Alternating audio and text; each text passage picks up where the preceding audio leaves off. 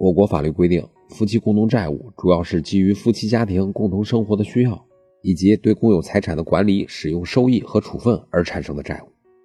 不过这么说起来倒是简单，但是实际生活中，夫妻之间的债务问题不仅多，而且复杂。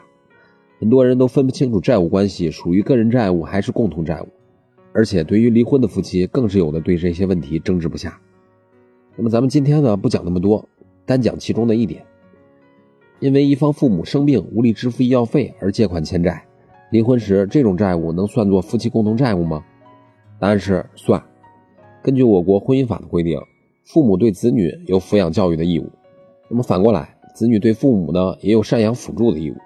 所以，夫妻一方或者双方对负有法定义务的人，比如父母治病所负的债务，是夫妻共同债务。因此，夫妻一方借款为父母看病。这笔债务通常在实践中是当做夫妻共同债务处理的，即使是偷偷借钱给父母看病，也是夫妻共同债务。所谓百善孝为先嘛。那么，以上就是今天的音频，供您参考。